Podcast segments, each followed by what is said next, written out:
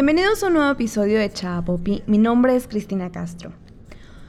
Mucho se habla del Día de las Madres para conmemorar y felicitar a aquellas mujeres que tienen la dicha de tener hijos, pero ¿qué sucede con aquellas personas que también forman parte de ellos? ¿Acaso no merecen ser felicitados y festejados de la misma manera?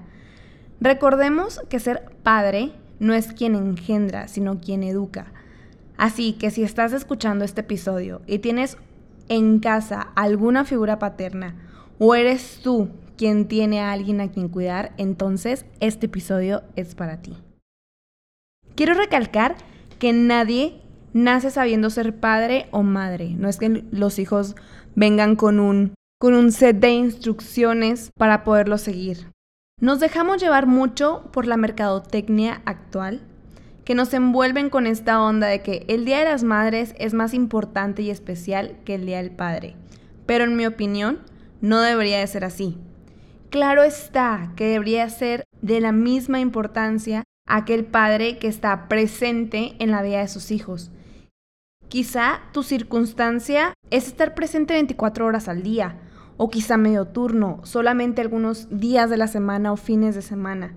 No importa cuál sea la situación en la que estés, siempre y cuando estés presente. ¿Y qué es estar presente? Es estar 100% para tus hijos sin importar el cansancio, la distancia, pero sobre todo estar atento a sus necesidades y proveerlas. Transmitirles amor, apoyo, protección, seguridad y entrega. Hoy en día no hay pretexto para no estar presente en la vida de tus hijos. Con esto quiero decir, actualmente la tecnología nos regala un sinfín de herramientas para estar conectados en tiempo real y poder estar presentes aún y cuando no sea físicamente posible. La relación que lleves con la mamá de tus hijos es punto de aparte en tu relación con ellos. Lo ideal sería que llevaras una buena relación, pero si no se puede, no es pretexto para no estar cerca de tus hijos. Yo conozco muchísimos papás que están presentes ya en todo momento y otros que parece que no lo están. Toma en cuenta la relación que quieras llevar con tus hijos. Los marcará por el resto de sus vidas. Son seres humanos que aprenden, observan, sienten, recuerdan siempre todo. Pueden pensar, ¿Cuál es la relación que tienes tú con tu papá?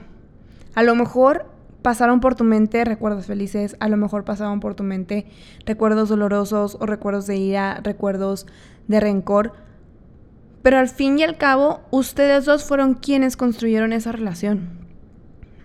Yo me acuerdo perfecto de una imagen que vi cuando estaba en mi adolescencia y eran dos hermanos gemelos.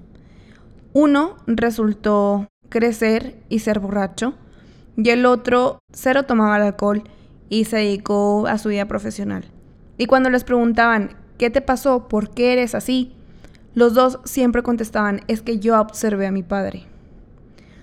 Los dos tuvieron un padre alcohólico, pero no por eso significa que los dos terminaron siendo alcohólicos.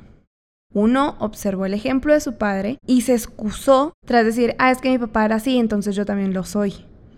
Y el otro hijo dijo, ah, es que como ya sé a dónde lleva ese camino, yo no quiero ser igual que mi papá. Entonces mejor, mejor me voy a ir por otro. Es por eso que te recalco que pienses muy bien qué relación vas a querer llevar con tus hijos, pero sobre todo qué les vas a querer transmitir. Recuerda que ellos son semillitas. Lo que tú siembres en su cerebro, eso es lo que va a florecer. Lo que tú siembres en su, en su corazón, eso es lo que va a florecer. Sé el papá que a ti a lo mejor te hubiera gustado tener o posiblemente tienes o tuviste. Porque seamos sinceros, nada es para siempre. Entre más vayas creciendo, tus padres también van a ir creciendo y no van a estar contigo aquí siempre. Y así de igual manera tú no vas a estar aquí siempre con tus hijos. Todo es hereditario. Se pasa y se pasa el tiempo y cuando menos lo esperas ya pasaron 5, 10 años, 15, no lo sé. Sé el superhéroe que ellos piensan que eres. Vive tu paternidad, pues tienes la dicha de poder serlo.